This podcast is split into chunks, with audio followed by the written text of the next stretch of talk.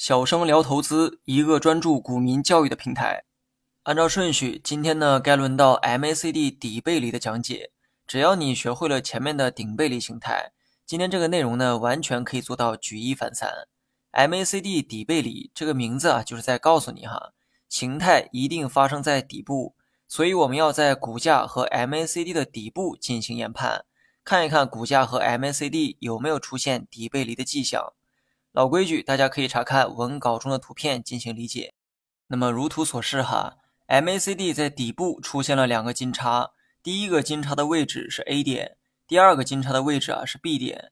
两个金叉对应着 MACD 的两个低点，也可以叫做两个底部。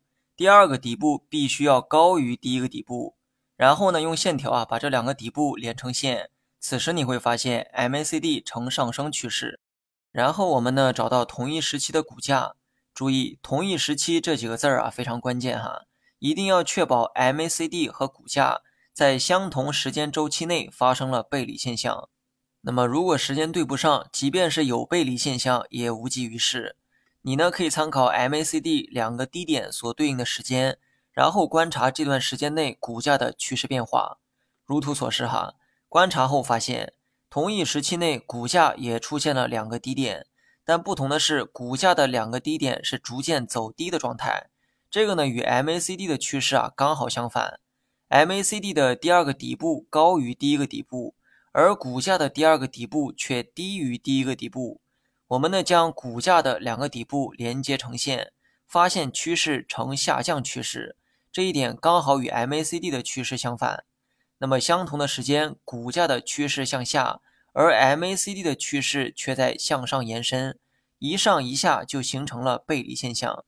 由于我们观察的是股价和 MACD 的底部变化，所以这种背离又叫做底背离形态。那么与顶背离相反，底背离呢是积极的看涨信号，也是买入信号。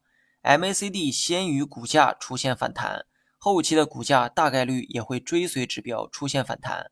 底背离出现的那一刻，你呢可以选择买入操作。那么具体的买点就是 MACD 第二个金叉出现的瞬间，因为只有第二个金叉出现的时候，你才能判断这是不是标准的底背离形态。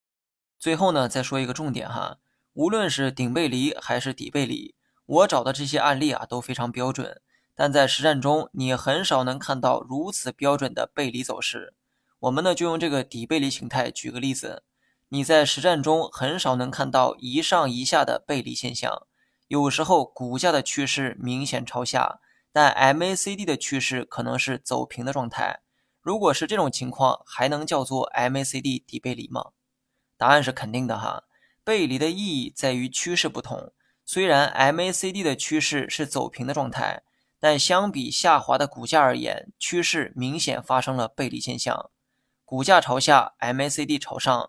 这个呢是最标准的底背离形态，也是看涨意义最强的底背离形态。